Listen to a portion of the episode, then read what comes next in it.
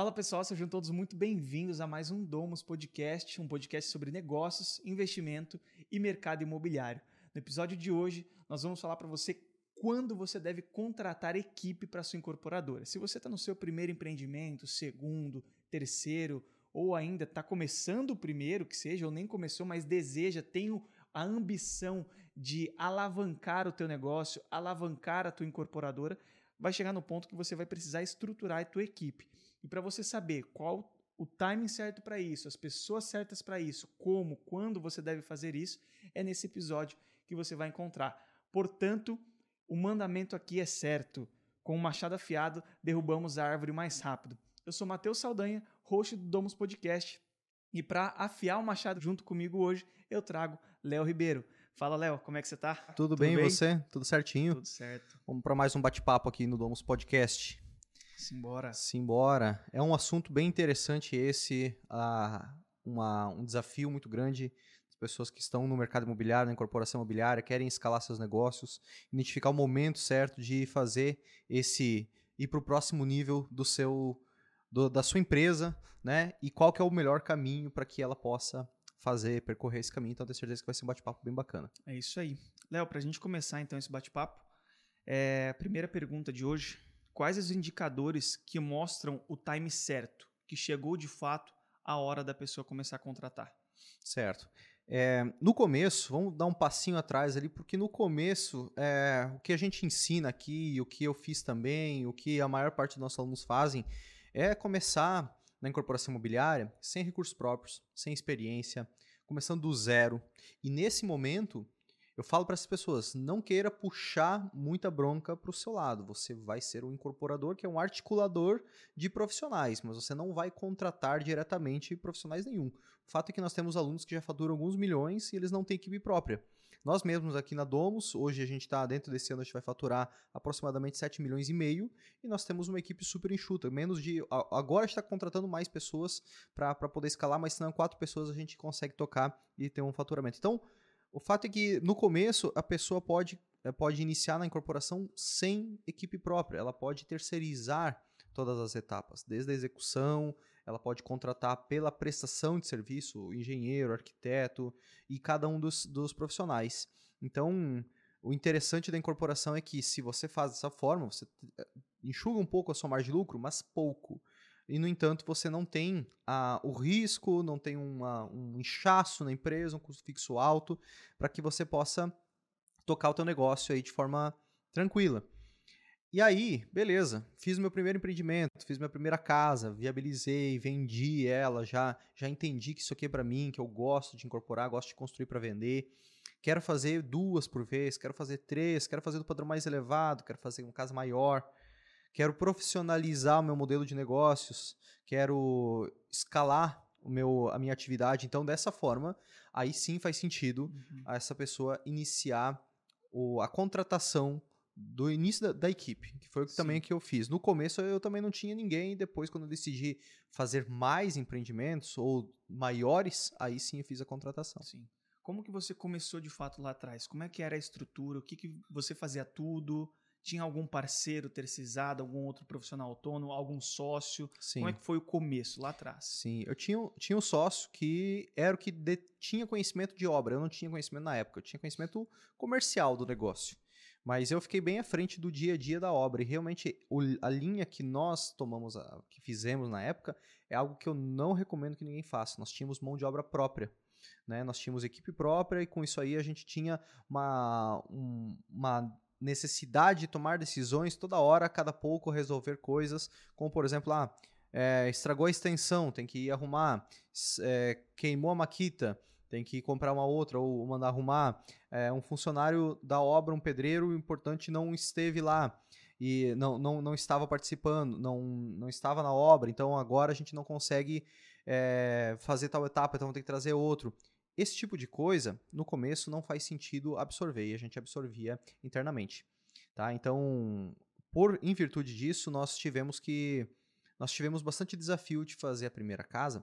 É, eu, principalmente, por não ter conhecimento, porque a gente trouxe para baixo das nossas asas muitas demandas de obra, de execução do dia a dia. E é algo que eu não recomendo que ninguém faça, mesmo se inclusive se estiver escalando, uhum. né? Que é não trazer essa parte do canteiro de obras para dentro da empresa ou parcialmente apenas. Então no começo a gente fazia assim. E aí depois eu decidi, poxa, eu não quero mais desse formato. Meu, meu antigo sócio é, trabalhava com empreiteiro, então ele gostava desse formato de ter a equipe própria, eu não gostava desse formato, e aí eu decidi tocar os meus próprios negócios pela Domus. O teu sócio, ele tinha, ele, ele gostava do formato ou ele tinha empreiteira? Ele tinha empreiteira e ele gostava disso. Né? E, e aí até... eu era, era um CLT, então. Os funcionários eram CLTs. Obra, é, pedreiro, todos CLTs, servente, todos CLTs. CLT. Até eu lembrei hoje que a gente estava escavando o terreno com pessoas, pessoas escavando o terreno com um pá, porque não fazia sentido financeiramente contratar uma reta escavadeira para pagar R$ 1.300, R$ 1.500 a diária dessa, dessa reta escavadeira. Porque a, o funcionário escavando para fazer essa pata era mais barato que fazer com a reta uhum. escavadeira. E eu não concordava com isso, porque você perde produtividade, você aí tem que ter um volume maior de pessoas e tal. E sim, financeiramente era mais barato, mas não é a linha que, que eu entendo como mais eficiente. Né? Mas e o tempo de obra também? É, né? acaba, tem, acaba gastando acaba, mais tem, tempo. Tem, tem, alguns custos indiretos que a pessoa não consegue calcular, né? É, é. Esse ponto. Tava Sim. olhando só para o pagamento da, da máquina, a hora, e para o pagamento da, da mão de obra, mas e a obra em si, né? Atrasando e principalmente ali... o seu próprio tempo como incorporador, tá. né? De ficar tendo que tomar pequenas decisões aí no dia a dia. Né? Sim. Tem um detalhe muito importante também que eu vejo que quando as pessoas estão começando, principalmente quando estão começando, é, vão direto para a construtora. Por não saber muito essa diferenciação, elas querem con contratar. Ah, eu vou contratar uma construtora que faz tudo, inclusive tem toda a equipe, só que aí a gente está deixando um dinheiro na mesa. Como é que você vê esse cenário? É, realmente é isso? Ou em alguns casos, ok, vale a pena? Vale a pena. Para quem está começando, não faz sentido trazer para dentro da, da sua operação a etapa de construção ou essa pessoa tem uma empresa em outro negócio, eh, em outro segmento, ou ela tem, às vezes, uh, um emprego, ou é funcionário público, não consegue se dedicar no dia a dia. Então, terceiriza a execução da obra, a construção dela para alguém que faz isso todo dia, que tem uma estrutura para isso, de, diminui um pouco sua margem de lucro, mas consegue, mas consegue se expor a etapa mais rentável do mercado imobiliário. Então, se a tua margem de lucro ia ser 30%, agora ficou 25, 22 porque foi terceirizado. Mas imagine que aquela empresa lá é uma sócia. E aí fica mais fácil fazer a conta. Poxa, é o sócio que não vai me dar dor de cabeça na etapa de construção. Ele vai cuidar de toda a construção. Então vale a pena eu pagar um percentual do meu lucro que não chega a 50%. Chega um percentual disso aí. Com isso ele consegue ter mais autonomia de tempo. Então, mesmo hum. contratando construtora, que tem toda a equipe própria, inclusive engenheiro para poder assinar, Sim. entregam material e mão de obra, ainda vale a pena em alguns casos. Em, sim, no, principalmente no começo. É no começo especificamente, ou quando a pessoa não tem tempo, ela não está focando somente na incorporação imobiliária. Agora, poxa, decidi que é isso que eu quero, vou focar somente na incorporação imobiliária, vou lapidar o processo, vou melhorar, vou estruturar um time, e aí sim, aí traz para dentro da sua operação ao menos, ao menos o gerenciamento da obra. Né? Que aí você só contrata uma empreiteira de mão de obra para executar aquela casa. Talvez até equipes específicas para cada uma das etapas. E aí tem a, e nós podemos dividir esse podcast, né, essa, esse, esse ponto de equipe em duas partes. A equipe da incorporadora e a equipe de obra, de construção. Uhum. E o nosso uhum. foco aqui é principalmente a equipe da incorporadora, né? Porque o, o, formato de mão de obra, de contratação de mão de obra, é um, algo que mesmo escalando, se você pegar qualquer incorporadora que está crescendo, ela raramente tem mão de obra própria. Ela terceiriza. Terceiriza estrutura, depois terceiriza as alvenaria e vedações, depois a, a, terceiriza reboco, mas tem alguém da sua equipe coordenando esses terceiros.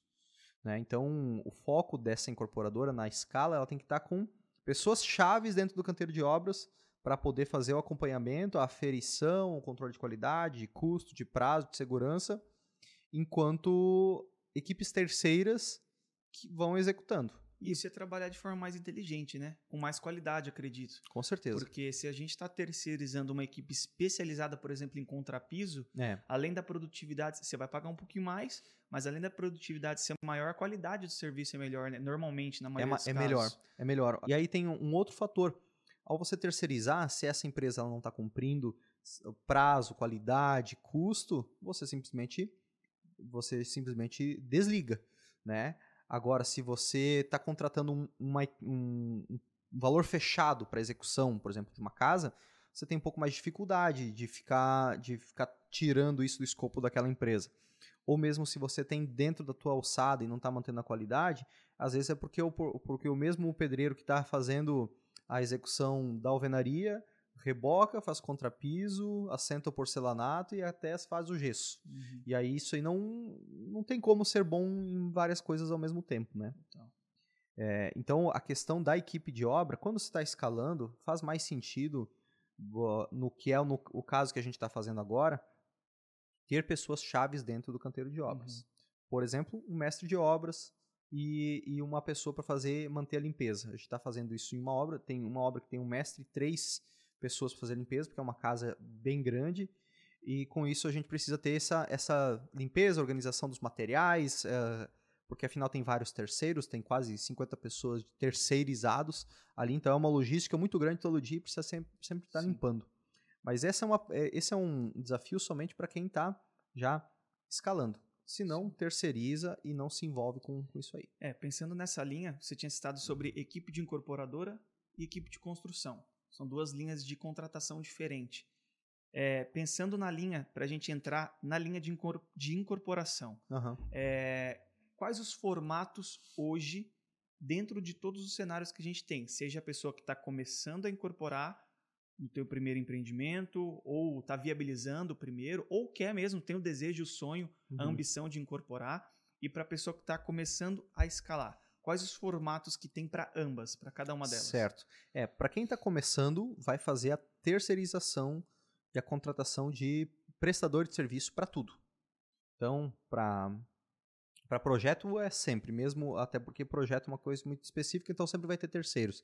Difícil alguém internalizar projetos dentro de uma empresa. Uhum.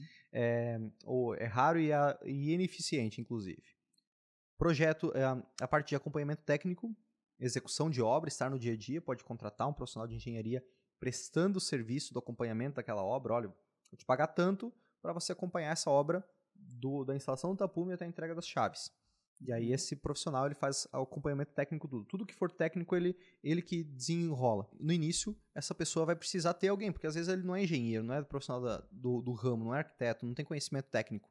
Então vai ser o principal, porque o financeiro, como esse recurso provavelmente desse incorporador que está iniciando sai do bolso dele ou sai de algum parceiro, é o bolso que dói a grana. Então ele tem que estar tá, uh, fazendo orçamento, a compra dos materiais e a previsão da entrega, né? Então ele consegue cuidar mais disso aí. E para isso ele não precisa estar na obra, ele pode estar tá no escritório, pode estar tá no trabalho dele, conseguindo resolver essas coisas paralelamente às outras atividades. Sim. Então para esse primeiro, para quem está começando, a pessoa, o ideal é realmente que ela contrate um engenheiro, terceirize, né? Contrate um profissional de engenharia uhum. e a parte de compras e orçamento ela faz. Isso. O né? engenheiro ele pode também utilizar, pode, pode trabalhar na parte de orçamento, que talvez ele tenha conhecimento mais técnico é, sobre. Para quantitativo, né? Para quantitativo, pode até fazer isso aí, pode até ter um acerto para esse profissional fazer essa parte de orçamento se, se ficar compatível, mas principalmente para o quantitativo, que daí o, daí o proprietário desse imóvel, o incorporador, ele vai lá e faz, e faz o orçamento. É. Mas nesse começo, não se contrata equipe. Né? Nem escritório não precisa, não faz sentido ter gastos com escritório. A gente tinha, por alguns anos, nosso, nosso escritório na garagem do shopping. Uhum. Depois ficou de home office um ano e pouco. Depois foi para um coworking. Depois foi para o pro, é, pro container na obra. E agora que a gente tem escritório, mas não que seja necessário. Que o, o cliente que, no, que compra o nosso imóvel nunca vem visitar no escritório. Ele não, visita o imóvel. Vai visitar o imóvel. Terreno, a gente, condomínio. A gente, agenda, assim a gente agenda sempre lá, não, não tem essa necessidade de estar no escritório. Até mesmo se quiser conhecer alguma coisa. Essa questão de sede, até falando dessa questão de né, Sim. É, mobilizar algo, sede. Você fala, pô, não, eu tenho uma sede na rua tal, escritório. Cara, eu acho que isso, isso agrega valor. Não... Eu acho que isso já foi, sabe? Passou. Já foi. E, e também depende da, da autoconfiança da pessoa. Isso realmente depende da autoconfiança. Porque se ela, se ela consegue manter uma conversa, uma pessoa séria, uma pessoa que, que, que, que, que transparece, transpira seriedade, ela não precisa de um escritório. Eu não Uhum. vejo necessidade para isso aí. É, muitos negócios que eu fiz na corretagem, também até na incorporação imobiliária, eu fiz sem ter escritório, sem, sem ter um ponto físico. Nunca, até talvez até me pediram onde tinha teu escritório. Cara, eu dava de ombros, falando, não, eu vou até você. Eu vou até você. É meu trabalho mais personalizado. É só você argumentar dessa forma. Né? Então, com isso, você diminui a necessidade de, de um custo fixo de escritório, de às vezes é- de equipamentos. Não é, não é pouco. né? É, é, pode ser focado, pode manter isso aí em caixa para a contratação de alguém futuro para estar é, fazendo o gerenciamento da obra, né? Sim. Então, esse, esse incorporador, quando ele está começando, de- desse formato, contratando terceiros, Uhum. não precisa de sede, não precisa de nada, estrutura super enxuta, porque o foco está no resultado da entrega daquele imóvel, né? Daquele, daquele imóvel. Às vezes o pessoal pode se perguntar também quanto a questão. Tá, mas onde é que o cara vai assinar o contrato? Onde é que ele vai, né? Fazer a parte de Sim. assinaturas? Hoje tá tudo muito digital, né? É, tá tudo digital. Realmente não se, não se cria mais uma, uma cerimônia para fazer Uhum. assinatura de contrato.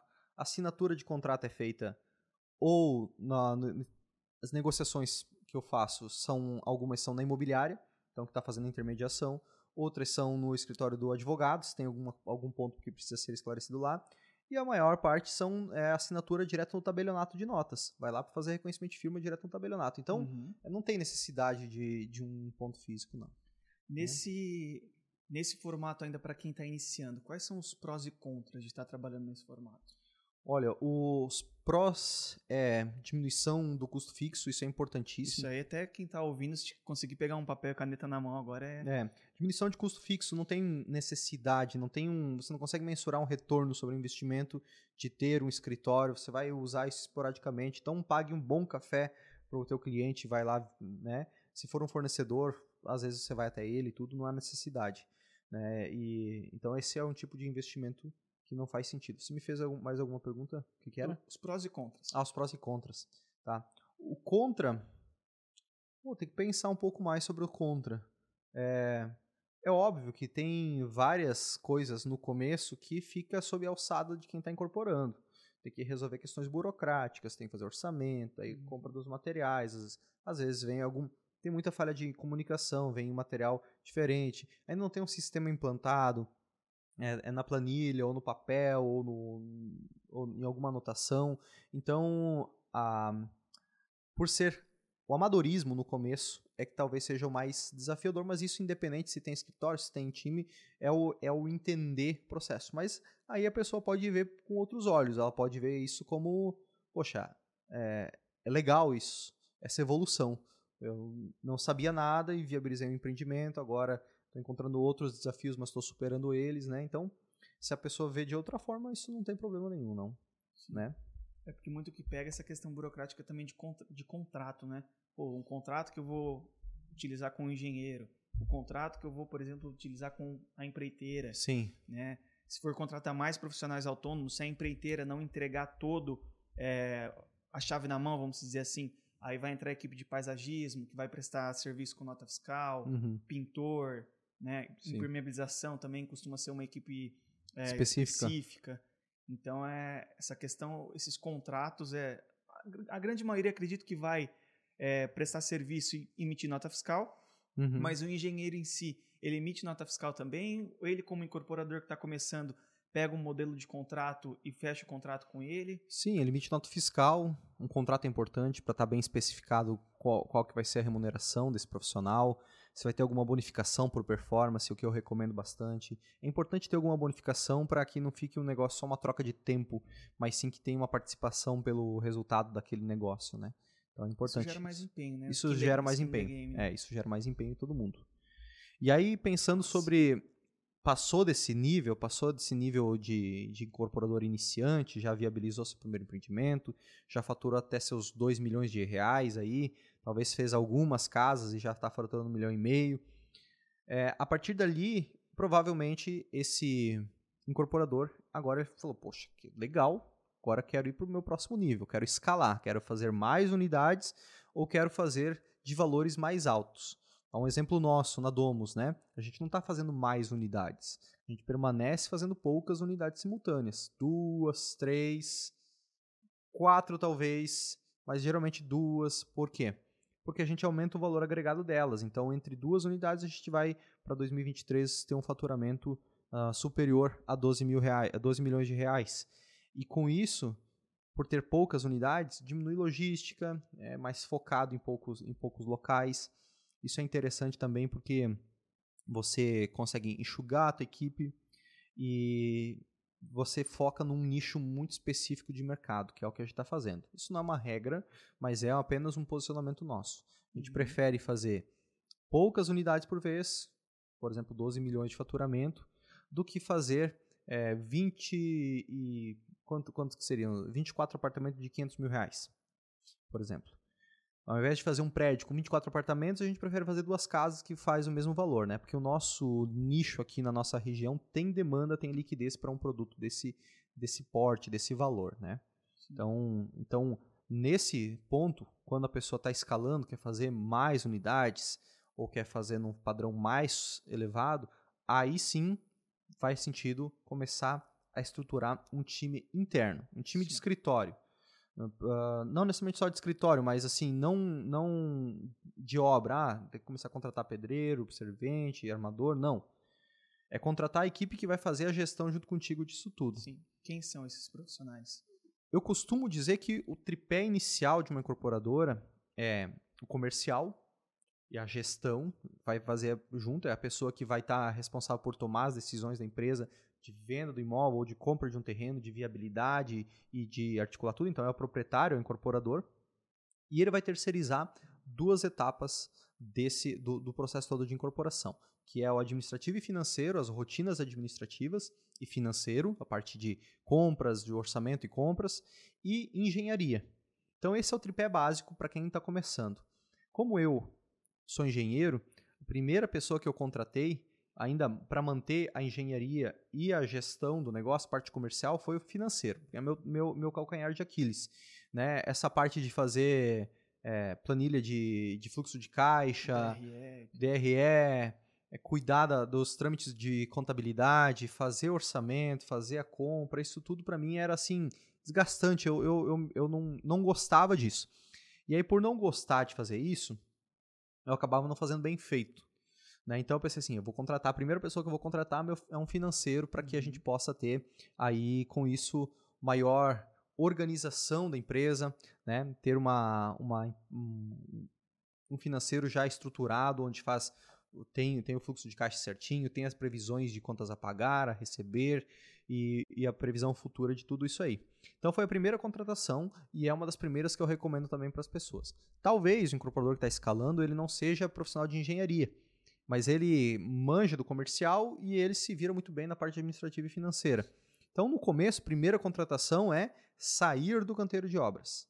É contratar um profissional de engenharia que do tapume para dentro dessa obra vai ser o responsável por toda a decisão da obra. Então, e aí começa a ser uma nova fase para esse incorporador, porque até então ele ia lá na canteiro de obras, ele tomava as decisões, ele ia na contabilidade, ele tomava as decisões, ele ia em tal lugar, ele fazia tudo. Agora ele não faz mais isso. Agora ele vai no canteiro de obras, ele, ele vai lá visitar, se ele está afim de visitar e tudo, mas ele não é ele mais quem toma as decisões lá dentro. Porque se ele fizer isso aí, ele vai estar tá tirando a autoridade do engenheiro que ele contratou. Então ele vai lá, visita, faz, é, é, faz as considerações dele, fotos, o que seja, para poder depois fazer esse alinhamento com o profissional de engenharia que ele contratou para o escritório. Sim. E esse engenheiro, engenheira que for contratado, tudo o que está do tapume para dentro é sobre a orientação, sobre a responsabilidade, sobre a alçada desse profissional. E daí com isso aí, ele tá sabendo de tudo que está acontecendo, às vezes vai falar com o fornecedor, ah, então eu já falei com o teu patrão, né, com o teu chefe, e aí fica aquele negócio, tô, mas putz, não estou sabendo do que foi tratado. Então centraliza numa pessoa para ela saber de tudo. Como organizar essa hereditariedade ali? Porque eu vejo que pode acontecer, por exemplo, o incorporador chega lá na obra, encontra o mestre de obra ou o pedreiro, e sendo que tem essa hierarquia. níveis, é, falei errado, falei hereditariedade, tá repassando para quem?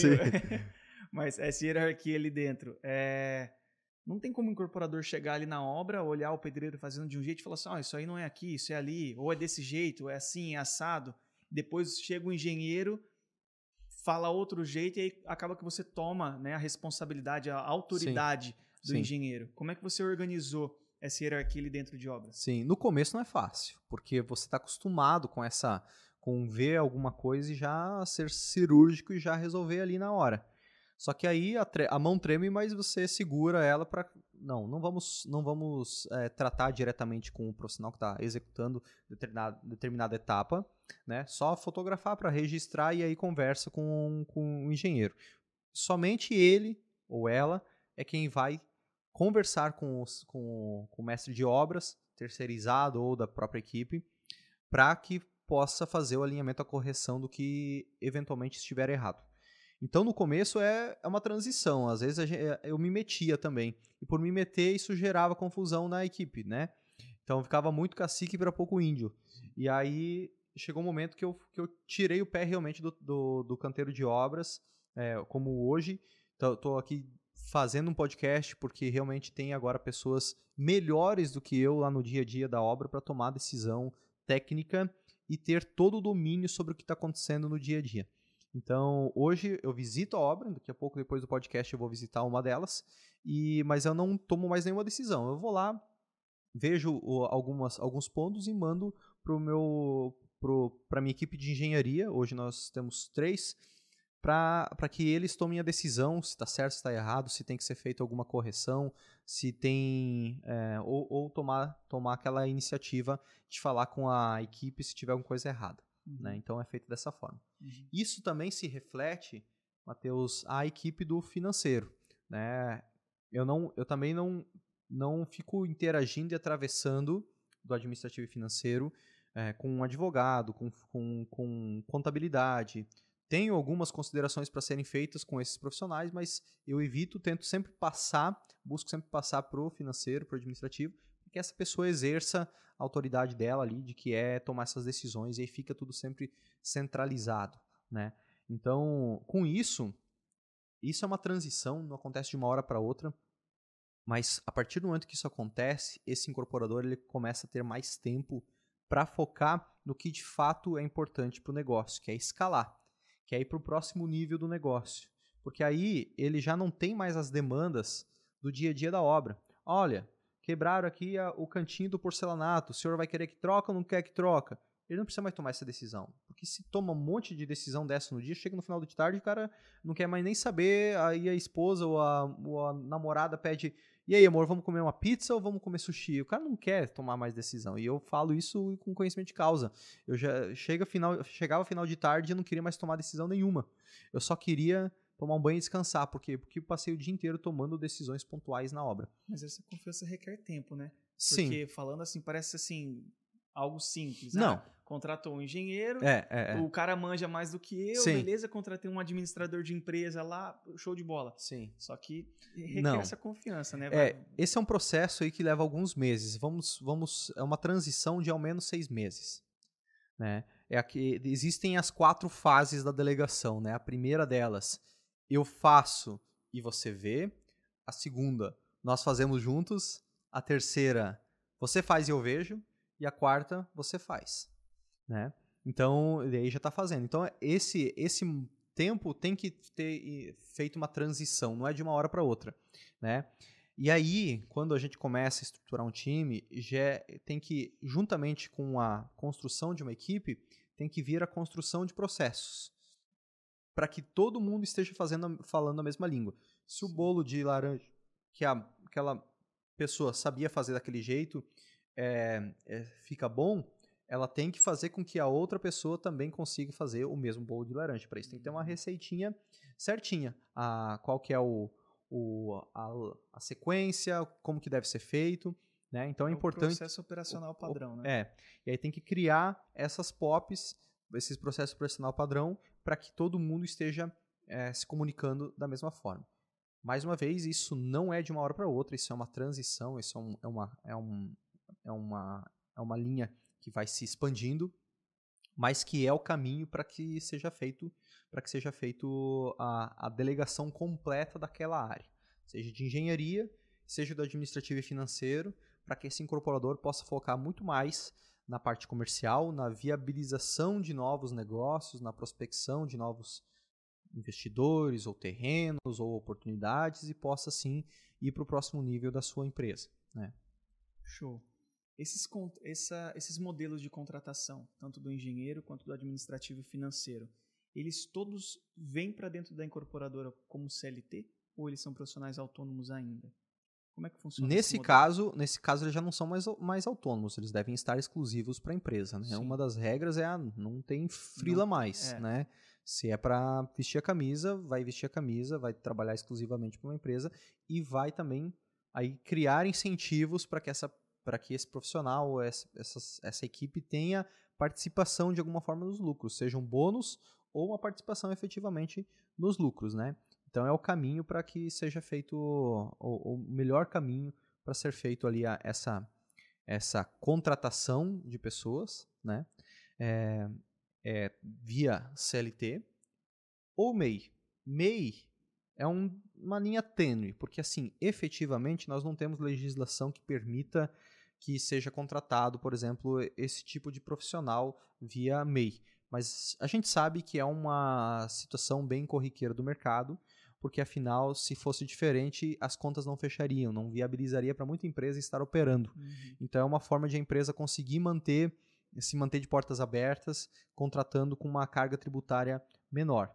Não é o caminho que a gente está indicando aqui, não é o, mas é uma das alternativas que esse, que esse incorporador tem, é, desde que esteja muito claro em contrato, com, em virtude de um contrato via MEI, que não há exclusividade, que não há horários, que não há é, é, vínculo empregatício, tem alguma série de, de pontos para descaracterizar esse vínculo empregatício e não ter eventuais problemas colaterais ali com, com o MEI. A equipe de obra é normal fazer com o MEI, tem, ó, tem o INSS patronal, que é 20% sobre o valor da, da, da, do, da prestação de serviço, então tá tudo bem, já é convencional. Mas a equipe de escritório tem o caminho da CLT, tem o caminho do MEI, mas não é uma prestação de serviço é, que não possa, que possa ser feita assim, ah, ah depois da, do horário eu vou trabalhar com fazer uns projetos aqui, não. Uhum. Tem que ser alguma coisa específica. Que aí a, a, todo mundo tá focando, tá com energia, tá com a cabeça somente em um lugar, somente em fazer um negócio crescer, né? Legal. Trazendo esse, essas pessoas para a equipe, é o momento certo de se investir em uma estrutura física ou ainda assim dá de tocar o empreendimento ou os empreendimentos com essa equipe sem essa estrutura? Dá para dá, dá tocar, mas aí a gente começa a ter outros desafios. Quando você começa a ter, uma, uma, mesmo que uma pequena equipe, você, é, o vínculo fora do ambiente de trabalho é importante para o próprio negócio acontecer. Não dá para somente ter aquele. Uh, a gente já perdeu profissionais do time por fazer home office e não estar 100% alinhado com, com a cultura da empresa, com os processos, ou até mesmo ter uma afinidade entre, todo, entre todos. Então é importante ter um ambiente físico, sim, mas no caso dessa estrutura inicial de três pessoas, né, um incorporador, o, o, o, o, o gestor, o proprietário da empresa, mais o comercial, mais a engenharia, mais o financeiro, mais a engenharia, aliás. Essa estrutura é tranquila ainda para fazer um escritório, inclusive num cômodo de casa ou num, num coworking. Tá tudo certo, não, é necess, não há necessidade de uma estrutura maior. A gente tem, inclusive, incorporadoras aqui em Balneário Camboriú que são grandes, tem uma, fazem bastante empreendimentos e tem um escritório super discreto numa rua, numa rua pouco movimentada, é, porque afinal é muito mais um trabalho interno do que receber pessoas, né? É igual construtora, né? Você já percebeu construtora, pelo menos nas, onde eu morei, sempre era uma casa de bairro. Uma casa de já, bairro? Toda a vida. Toda a vida. Construtora não tinha um prédio, uma sala comercial ou algo do tipo assim. Cara, é tudo casa de bairro. Olha Pegava só. um bairro bacana, assim, um bairro, né? Não tão. O pessoal abria a casinha ali, aí na frente recepção, administrativo, financeiro e tal. Num outro, na outra suíte ali era a equipe de engenharia e aí nos fundos, por exemplo, fazia um depósito, alguma coisa assim, que, né, que sempre precisava. Né? Sim, sim, sim. É.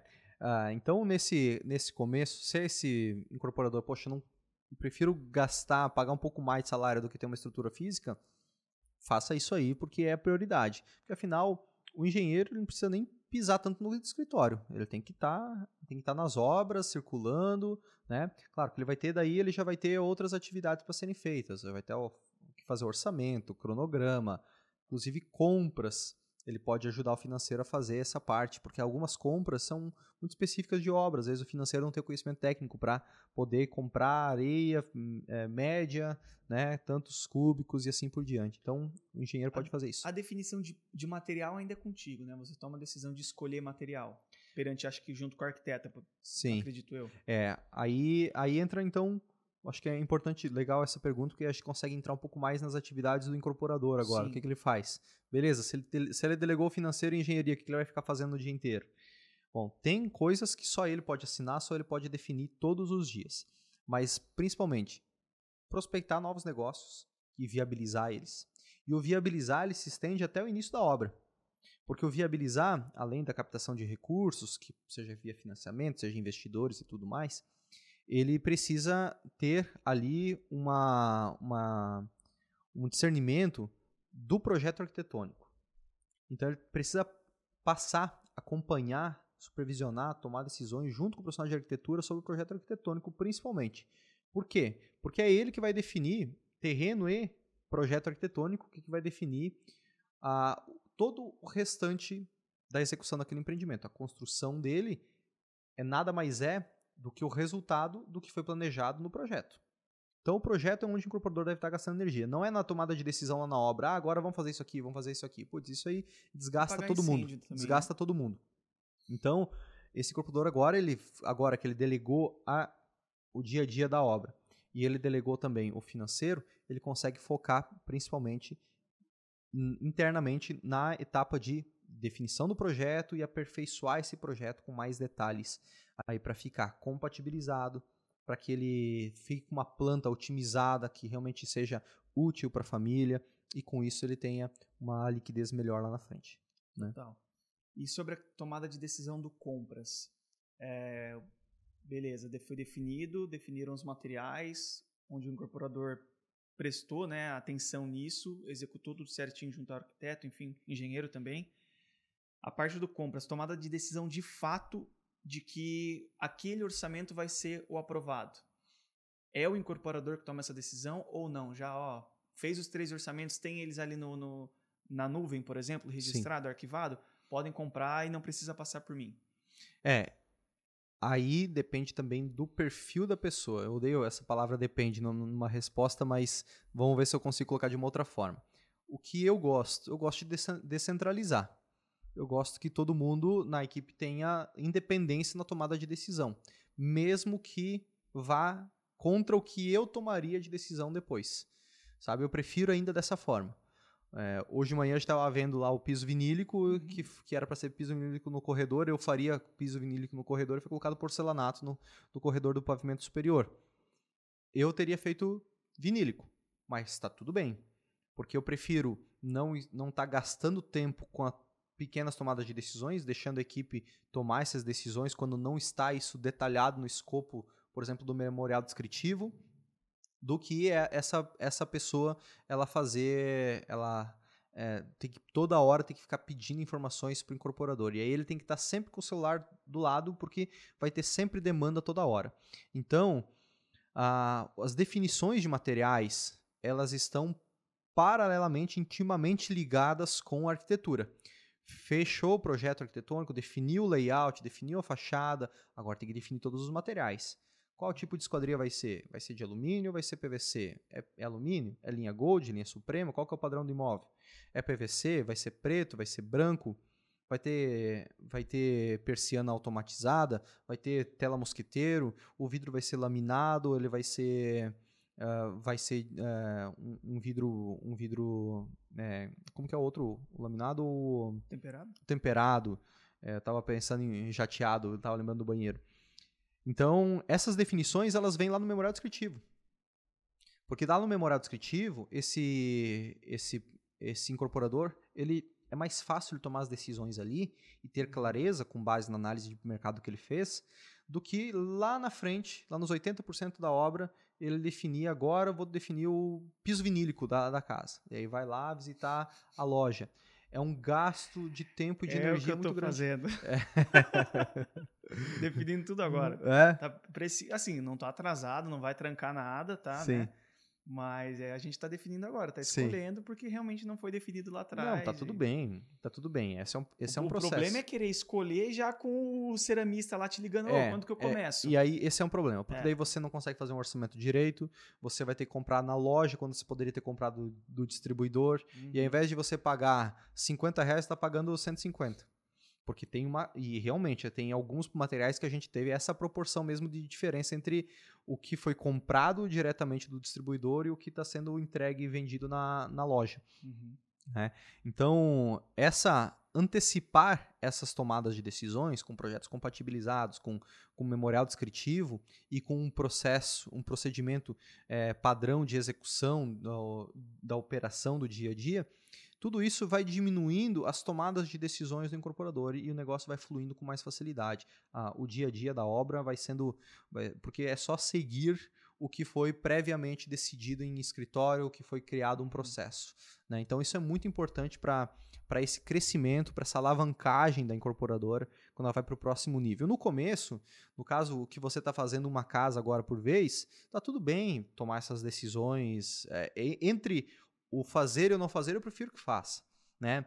Vai, vai desse jeito. Mas numa próxima, é importante que você faça o projeto arquitetônico e você já defina todos os materiais, já orça, já cria um, um memorial descritivo, um orçamento analítico, porque quando for o momento de compra dos materiais, você somente peça uma atualização daquele orçamento para os fornecedores e aí, e aí fecha, fecha a compra, né? Mas eles já foram definidos previamente, então é Sim. importante isso.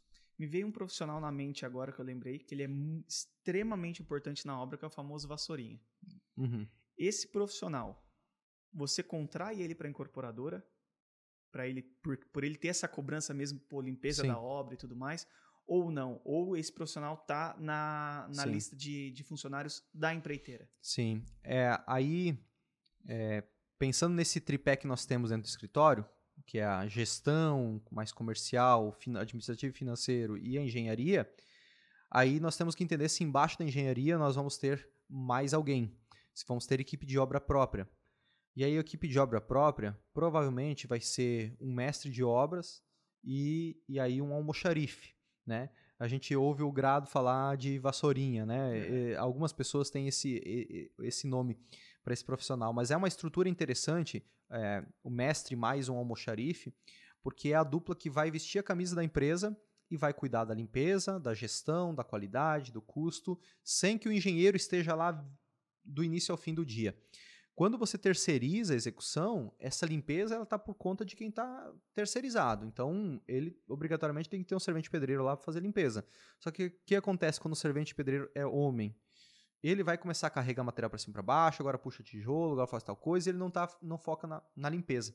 Então, o que a gente fazia até então, a gente pedia para que as, as empreiteiras tivessem uma, uma, uma mulher como fazendo a limpeza. Que daí ele- os homens, opa, não vou, não vou pedir para que a mulher fique fazendo, é, puxando, carregando peso e tudo, então eh, respeitavam ela na limpeza do, do imóvel. Né? Sem machismo nenhum, mas é simplesmente porque dessa forma funcionava é, no, no dia a dia da obra. Afinal, a gente tem que dançar Tem um conforme a chuva. outro né? olhar também, Tem né? outro é um olhar olhar. mais cuidadoso, Sim, né? Um sim, zela existe mais isso. pelo que está sendo Existe feito. O homem é mais relaxadão Mas, e é, tal. É, a maior parte. E aí, cara, desse jeito, se você está terceirizando, essa empresa ela, ela tem que manter a obra limpa, né? Dependendo do teu padrão, cada vez quanto mais, o mais alto padrão, mais limpa, mais, mais mantém em ordem Sim. ela vai ser. Agora, se você está trazendo para dentro da sua alçada a parte de, de mestre de obras mais o almoxarife, aí a limpeza, a condução das equipes terceirizadas, daí eles partem disso aí, o recebimento dos materiais pelo almoxarife, a limpeza por ele também, o mestre de obras para articular entre todas as equipes, e aí o engenheiro ele tem mais autonomia de tempo para que ele possa coordenar essa obra e outras simultâneas. Sim, né? esse é um ponto que eu queria já entrar contigo também. Quando que é o estágio para quem já está alavancando, para quem já está com uma equipe própria, por exemplo, um financeiro e um engenheiro e o incorporador, obviamente. está com essa equipe, está começando a escalar, talvez dois, três empreendimentos. Quando que ele tem que contratar mais um engenheiro? Uhum. Quando que ele. Vamos falar primeiro da engenharia, depois a gente Sim. vai para administrativo. Claro, claro. Mas da engenharia, quando que ele tem que trazer mais um engenheiro ou um auxiliar Sim. de engenharia? E também quando que ele tem que começar a trazer mão de obra própria, mestre de obras e equipe? Sim, boa, ótima pergunta.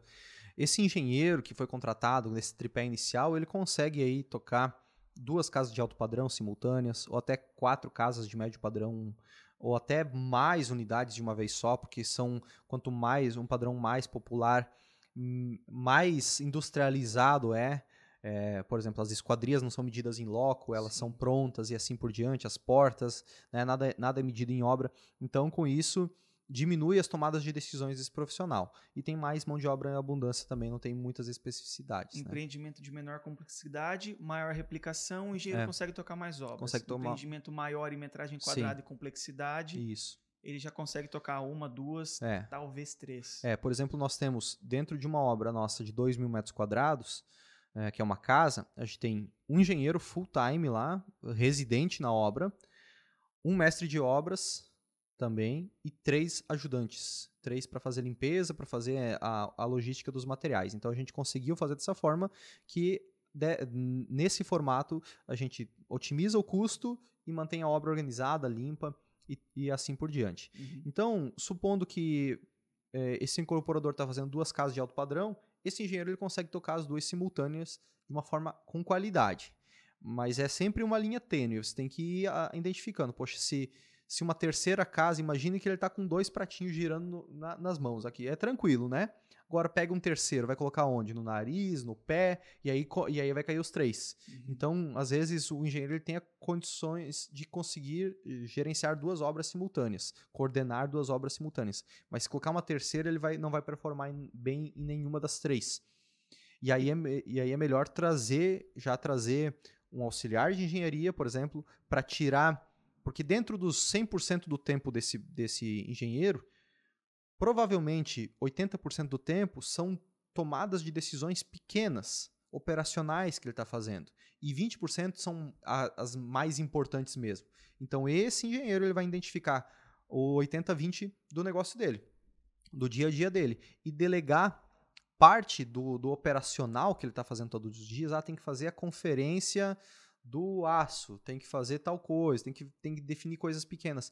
Ele passa isso para um auxiliar de engenharia e já consegue otimizar o tempo dele, né? Até porque tem, até anotei aqui, tem a questão de logística, né? A questão de localização. Às vezes uma obra é no norte da cidade, a outra é no sul, por exemplo. Uhum. Aí, pô, para você não ter dois engenheiros, É. ainda tem essa. É melhor colocar um auxiliar em cada uma e dividir esse único engenheiro, meio período em uma obra, meio período em outra. Seria Isso. essa linha? É também, é também, é uma, é uma alternativa. E assim, tudo é uma questão de teste. Não existe uma, uma receita pronta, porque existe uma- um parâmetro para esse incorporador seguir. Mas não existe assim, ah, tem que ser dessa forma, porque cada cidade tem sua dinâmica, sua distância, ou às vezes ele tem várias obras em um local só e duas em outro, então faz, faz sentido ter equipes diferentes, em lugares diferentes, pela logística. Mas quando ele está escalando, primeira coisa, contratou esse profissional de engenharia, aí depois, supondo que de duas casas ele vai para quatro, então às vezes faz mais sentido agora contratar um engenheiro para duas obras, outro engenheiro para duas obras, e esse engenheiro que estava contigo fazendo duas, subir ele de nível dentro da empresa. E aí a gente cria mais um nível dentro, dentro da empresa, né? Que quando ele estava, esse engenheiro estava lá no canteiro de obras, ele estava como um, um engenheiro operacional, ele estava operacionalizando a execução daquele empreendimento. Então são demandas diárias, intensas, um monte de coisa todo dia para ser resolvida. Subindo de nível, ele vai para um nível mais tático, né? E que é onde que ele, o que, que esse que é o que a gente já está utilizando. A gente está utilizando já operacional com dois engenheiros, um nível tático com um engenheiro fazendo a coordenação desses dois engenheiros. Então, é, ele vai aferir se o cronograma está sendo entregue, se está sendo ah, respeitado, se o custo está sendo respeitado, as decisões de materiais mais caros passa por ele, né? O, toda, toda a parte de mais estratégica da obra é, não é tomada lá no canteiro, é, é, por ele, e ele vai ser o suporte desses dois profissionais de engenharia que estão conduzindo, é, por exemplo, essas quatro casas de alto padrão simultâneas. Uhum. Né? Então, esse é um. Esse, aí cria-se mais um nível hierárquico dentro da empresa, e aí permanece lá o incorporador como proprietário da empresa no nível estratégico, que é apontar para onde está indo o negócio, né? viabilizar novos empreendimentos, conseguir os recursos para que todo mundo consiga performar. Né? Um engenheiro que está no tático e ele tem dois engenheiros abaixo com duas obras cada um. É, existe um outro, um próximo nível, vamos supor, de 4 para 8. Uhum. Esse engenheiro do tático dobraria? Teria que ter mais um engenheiro no tático, por exemplo? Não. Assim, um, uma pessoa ela pode estar ligada até no máximo sete pessoas diretas. Né? Então esse engenheiro tático está ligado a duas. Ele pode estar ligado, a, se ele tivesse ligado a quatro, por exemplo, tranquilamente ele conseguiria performar com quatro. Né? No máximo sete, mas claro, claro que cada, cada nicho também tem sua especificidade. Cada padrão de empreendimento, ah, é, são várias casas uma próxima da outra. Poxa, isso diminui a, a, logística, são parecidas, são idênticas, os mesmos materiais também diminui as tomadas de decisões, então é, é menos intenso. Mas uh, supondo que tenha agora quatro obras, uh, tenha oito, oito obras simultâneas, sendo que cada duas obras tem um engenheiro, então, são quatro profissionais de engenharia operacionais, operacionalizando o dia a dia do canteiro de obras. E esses quatro eles se reportam a um engenheiro tático que coordena os quatro. Faz, faz a reunião de engenharia com os quatro, né?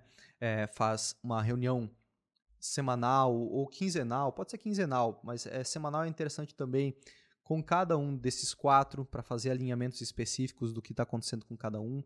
E com isso é, ele consegue conduzir dessa forma. E esses engenheiros que estão no operacional, fica por conta deles a contratação da empreiteira.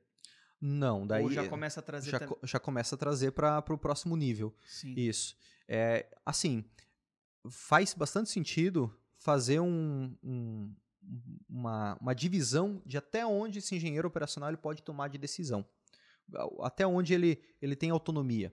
Ah, compras de até 5 mil reais ele pode fazer, pode fazer. Então, mais 10 sacos de areia, de, mais 10 sacos de cimento, mais 5 cúbicos de areia, é, esse, essas coisas que demandam todos os dias, ele pode tomar decisão. Daí chegou lá o, o prestador, o, um fornecedor de esquadrias. Lá orçou as esquadrias por 120 mil reais para essa casa de alto padrão. Opa, já não é mais comigo. E aí pode ser tanto com engenharia, com tático, mas não necessariamente com ele. Eu gosto de trabalhar é, com, com engenheiro, só que geralmente as empresas vão levar isso aí lá para o administrativo financeiro ou até mesmo para o incorporador. Quando são contratos uhum. maiores, a mão de fechamento da mão de obra da, da obra inteira, ou as esquadrias, ou os porcelanatos, que são itens que, que custam todos eles fácil aí acima de 10% do custo global da obra. Então é importante que seja feito essa essa, é, essa condução junto com outras pessoas do nível mais acima da incorporadora para que assim todos consigam tomar a decisão. É, aliás, quem tem maior risco, né, mais, maior pele em risco, tomar a decisão de quem vai ser o fornecedor ou material Sim. adquirido. Né? É, antes da gente entrar, como a gente já está falando de orçamento, para a parte de estrutura do administrativo, é, como e quando escalar também essa, essa equipe do administrativo, ainda na parte da engenharia, a gente tem a questão do mestre de obras, da equipe de mão de obra de fato.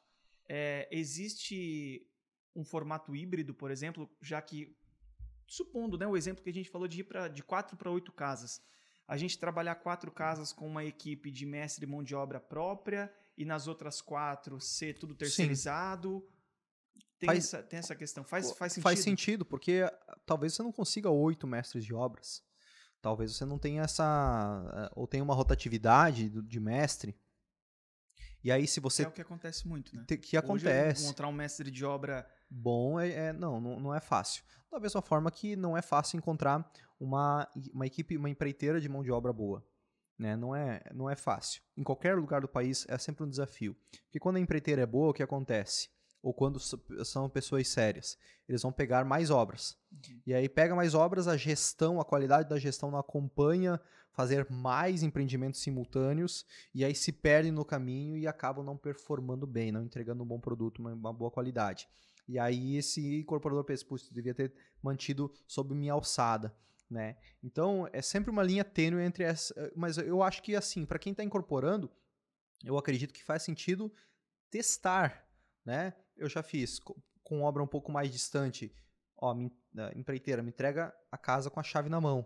Né? Mesmo que custe um pouco mais, eu diminuo a logística da minha equipe. Ou mais perto, faz a parte cinza e os acabamentos eu, eu executo por aqui. E aí a equipe interna uh, ou, ou contratos específicos fazem a parte de revestimentos e de, de das demais etapas da obra. Uhum.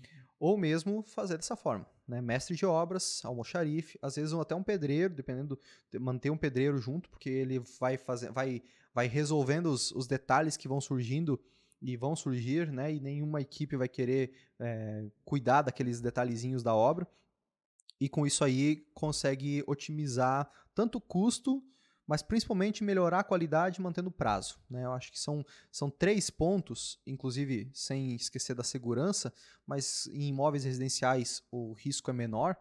É, são pontos importantes para serem levados juntos, né? Controle de qualidade, de prazo, né? E, e de, e de custo. Né? Tem um detalhe muito, até uma curiosidade, né? para eu trazer. Quando eu trabalhava na, na construtora, é, tinha um profissional da construtora que ele era pedreiro, mas um exímio, um cara assim fora da curva como pedreiro. E esse cara ele entrava principalmente na etapa de acabamento. Uhum. Então esse pedreiro era realmente da construtora, né, específico e quando chegava a parte de acabamento, cara, meia esquadria, Sim. porcelanato, detalhamento, o rejunte, todos esses, esses detalhes em si, até algumas questões de, de arremate que tem também, que fica sempre alguma coisa para trás. Esse cara entrava para fazer arremate e acabamento. Porque a equipe terceirizada muitas das vezes não entregava o resultado esperado, deixava um acabamento mais ou menos. Aí esse cara entrava e fazia o, o, o arremate. Então, às vezes, pode ser que em determinado nível, determinado estágio que você esteja chegando como incorporador uhum. e também do volume de obras, se você no meio do caminho, quando você vai conhecendo muitas pessoas, encontrar esse profissional, é bom começar a trazer esse cara para dentro de casa. Sim. Para que você comece a levar um nível dos seus empreendimentos. Né? Boa, boa. Ótimo, ótimo mesmo. É, ter uma pessoa para isso é, é, importantíssimo porque sempre vai ter detalhezinhos para ser feito. Nunca ninguém quebrou aquele pedacinho do, do porcelanato, nunca, nunca foi ninguém que sujou a, a parede. Então, para evitar esse, esses desconfortos, pô, pega e coloca essa pessoa lá, resolve os itens que vão acabando, porque às vezes faz medição de reboco, mas tem um requadrozinho para ser feito que não estava na uhum. composição, e aí esse, esse, profissional ele vai cuidando desses detalhes. Então faz bastante sentido ter, ter essa pessoa assim. Show. E agora para a gente entrar na parte do, do administrativo, uhum. é, a gente já sabe, né, quando contratar, quando a gente começa a realmente escalar uhum. e para dois ou três empreendimentos, e a gente já é, é necessário, ou às vezes até se já se um incorporador faz outra coisa ou outra profissão, ter esse, faz sentido já ter esse administrativo e financeiro. Mas é, quando começar a escalar, quando já um financeiro só não dá conta, um administrativo não dá conta, tem que trazer um, um auxiliar, qual que é o timing disso? Como é que você vê o, o tempo certo para começar a escalar essa equipe? Dá para começar a escalar quando esse, esse realmente essa pessoa tiver sobrecarregada. Né? É, existe um, um índice, que eu não vou saber o nome agora, que, que, que, demonstra, na verdade isso é muito mais feeling, demonstra o quanto que essa pessoa está tá, tá ocupada. Uhum. Né? Ela tem que estar tá ali nos 80%. Se ela tiver nos 100%, 110% de, de ocupação, ela vai deixar de performar, vai esquecer de pagar uma conta, vai não vai fazer um relatório é, de financeiro e vai, vai começar a perder qualidade. Né? Eu percebi, por exemplo, quando precisava contratar mais uma pessoa para o administrativo e financeiro da incorporadora, quando meu financeiro, a Gi, estava me mandando mensagem 10 horas de sexta-feira à noite. Pensei, uhum. eita, é, tá, tá sobrecarregada, mas não arrega, né? É, faz o que tiver que ser feito, mas, poxa, tá sobrecarregada, tem que dar uma atenção aqui, porque senão ela vai, é, poxa, ela não precisa estar tá trabalhando esse horário, Sim. né? Então, com isso aí, eu acho que é muito mais de perceber o quanto que aquela pessoa, ela tá ocupada ou tá sobrecarregada, de fato, com coisas que faz sentido, e aí sim, opa, então agora traz um auxiliar administrativo e financeiro para a equipe, para que, esse, que esse profissional possa mais uma vez, assim como engenheiro, passar as atividades operacionais, os 80% do seu tempo que gasta com operacionalizando, e o restante do tempo focar na gestão do negócio em si. Falando do teu, do teu exemplo mesmo, que você passou, a Gi chegou a tocar quantas obras, por exemplo, como financeira? Simultâneas. É. É que o, o número pode ser que para as pessoas pareça pouco, para outros pode ser que pareça bastante. Uhum. A gente tem três, uh, três obras simultâneas, mas além disso ela tem, ela está fazendo também o financeiro de uma outra empresa minha. Uhum. Né? Então ela tinha duas empresas, sendo que uma das empresas tinha, tinha cerca de 2.800 metros quadrados de área de casa sendo construída simultânea. Então vamos pensar uhum. por, por área que uma pessoa que faz uma casa de alto padrão de 280 metros é como se estivesse fazendo 10 né? Sim. E é o volume proporcional a 10, assim. Então eu tinha bastante volume.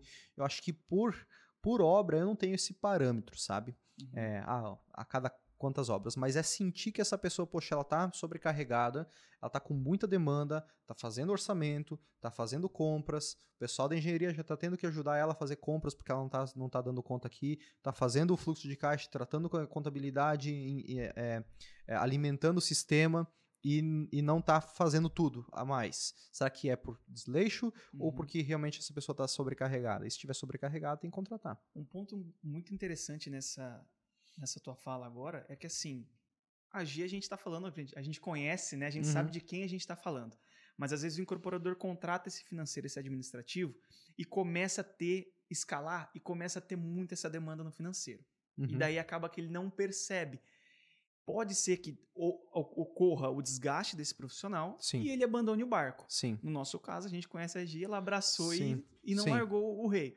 Mas é, eu acho que assim, para gente, para não acontecer, para evitar de acontecer isso, do profissional chegar já explodindo e falar, oh, não aguento mais, tchau e benção, é as reuniões one-on-one, -on -one, né? Isso, é, com certeza. Esse ritual de reuniões one-on-one -on -one é importantíssimo. Porque aí, além de você identificar quais foram as metas que foram feitas, que foram batidas, as atividades que foram descritas da semana passada para essa e programar as próximas, você vai entender como que a pessoa tá. Se ela tá bem, se tá tudo certo, uhum. se está precisando de alguma coisa, é, se está tendo algum desafio, se alguma coisa está deixando desconfortável. E aí se a pessoa, poxa, esse é um, esse é o momento para conversar de forma aberta e deixar claro se tem alguma coisa errada. E se não tiver nada de errado, beleza, então a pessoa tá bem, tá tudo certo, tá dando conta, tá, tá, tá tudo tranquilo. Então essa reunião semanal ou até quinzenal é, é ótima para ter essa, essa clareza do, do, do, momento que a pessoa se encontra. Uhum. E é também ter uma reunião do time. É importante, né? Uma reunião semanal ou quinzenal do time, de preferência semanal, do time todo, para que todo mundo converse e jogue, jogue na, na mesa os seus desafios, seus problemas, quais são quais estão sendo aí as, a, a, as dificuldades no dia a dia para que todo mundo possa crescer junto. Show. Muito massa. A gente está chegando aí ao fim. Se a gente puder passar, Léo, um passo a passo. Tu vai aguentar de frio? Cara, eu tô com frio. Eu tô com frio. Eu, tô, eu, tô, eu acho que eu tô aqui o podcast inteiro, né? Eu, eu quis falar várias vezes Cara, pra você. Fala aqui... com o Vini lá, pede, Não, pede pro, aqui. pro é Rafa tá desligar. De blusa de, de, de frio. Eu tô com Deixa, deixa assim, deixa ah, assim. Meu Deus, certo. tá ali. Né, eu tô aqui, tá frio, cara, tá frio. Os caras me colocam no 21. Tá sendo cara, floquinho de neve no, de no ar-condicionado. Mas se a gente puder. Fala aí. Passar um passo a passo, dar uma cristalizada. Pô, foi muito conteúdo, né? Difícil uhum. A gente citar um. Não, não vai ter um passo sim, a passo sim. claro. Mas voltado para quem quer escalar. Para quem quer realmente trazer essa equipe para dentro de casa, para debaixo do teto. E se é. você puder passar um passo a passo para É, se, se você, incorporador, está querendo escalar, você não pode mais ficar responsável pela obra. Esse é o primeiro ponto. E nem por uhum. pagar boleto. Nem por estar tá ficando no dia a dia ali resolvendo contas pequenas. Né? Você tá. tem que ter ao menos duas pessoas para que uma cuide do tapão para dentro, outra cuide do, da conta do bancária para dentro, né? Às vezes não precisa ter acesso total à conta, mas ela pode ter acesso a, ao menos, é, fazer, a, fazer a, a, subir os valores a serem pagos e depois esse proprietário da empresa, incorporador, ele, ele aprova. Mas são duas atividades que têm que ser delegadas o quanto antes para que ele possa ter fôlego de tempo e energia para poder pensar e escalar o seu negócio, ter mais tempo. Então são as primeiras duas atividades. Aí depois, daí vai ramificando elas. Até o momento que a empresa, poxa, tá, tá grande, tá com vários empreendimentos simultâneos, preciso ter um comercial agora para porque tenho, eu tô com muito, eu tô com um prédio e aí sempre tem demanda de corretores, precisa criar um relacionamento com corretores de imóveis, precisa estar é, em contato com eles, então agora eu preciso ter um comercial especificamente para para cuidar do, do, do, do, do, comercial. Então você já tirou engenharia, já tirou administrativo e financeiro, agora tirou o comercial também e você fica muito mais focado na expansão do negócio. Né? Massa. Esse é um ponto que o comercial a gente vai trazer num próximo episódio, com certeza, que é como fazer essa parceria, como encontrar o corretor ideal para comercializar uhum. o imóvel. Uhum. E não só isso, qual o timing certo para não ter mais essa parceria com o corretor e trazer, montar um comercial próprio, começar a fazer estratégias de venda de imóvel Boa. internamente, né? Boa, ótimo assunto, ótimo assunto para a gente bater um papo, com certeza. Massa. É isso aí, cara. Só tenho a agradecer. Tamo junto. Só um aviso pro pessoal. Para você que gostou desse episódio, que faz sentido para você, que você já está querendo escalar o teu negócio, está com dúvida em como, como operacionalizar, quando contratar, como de fato montar toda essa estrutura, nós temos a mentoria Alavanca, que é para você realmente conseguir né, montar toda essa estrutura para levar você para o próximo nível, seja para 2 milhões, 10 milhões ou mais de faturamento dentro da sua incorporadora. Eu vou até pedir para os meninos, vai estar tá um link aqui embaixo da descrição desse vídeo, você pode encontrar ali toda a estrutura de como é que funciona a mentoria, né, Léo? E fazer a aplicação, né? Para você entender melhor a mentoria, a nossa equipe vai te explicar como que funciona, se é para você, se não é para você, se é para o momento que você está, qual das mentorias que, que se encaixa mais para o seu caso, é, porque assim, com esse conhecimento, você vai para o próximo nível de uma forma mais segura, de uma forma mais sólida, para ter maior rentabilidade, para ter mais liberdade, de, de nada adianta ter dinheiro no bolso e não ter tempo para usufruir ele. Então tem que fazer as duas coisas crescerem simultâneas no seu negócio. E aí a mentoria alavanca ela vem com esse propósito, porque ela é um conteúdo tirado direto do canteiro de obras, ou no caso nosso, da, da incorporadora, direto do campo de batalha, do que a gente está aplicando na Domus como método, para alavancar os nossos negócios, para a gente sair de um faturamento de alguns milhões para superar os 10 milhões de reais. E esse mesmo modelo que nós estamos utilizando, tanto para estruturação de time, quanto para a estruturação de processos, quanto para a captação de novos negócios, quanto para a captação de recursos, você pode implementar na sua incorporadora também.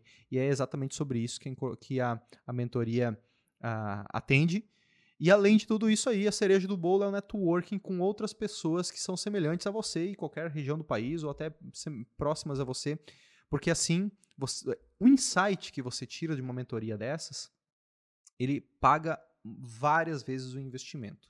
Porque a gente está falando de um mercado que se fatura milhões de reais. E se você ajustar 1% das suas velas para um lado do seu barquinho, 1% ele vai, ele vai se abrir com uma grande diferença lá na frente. Então, é importante que desde agora você já vai crescendo de forma profissional o seu negócio, de forma é, estruturada, para que assim você tenha maior segurança e rentabilidade lá na frente. Show. É isso aí. Só clicar no link da descrição que o especialista do nosso time entra em contato com você. E chegamos a mais um vídeo podcast. Muito top. Muito Tô com massa. frio ainda. Tá, tá com frio? Vou colocar um casaco tá agora. Vou colocar um casaco, porque tá louco. É. Tira casaco, bota casaco. Balneário Camboriú é assim também, é né? É assim. É tá assim. Louco. Tamo junto, Matheus. Obrigadão aí. Obrigado, Léo. Até mais. Até mais. Valeu. Valeu.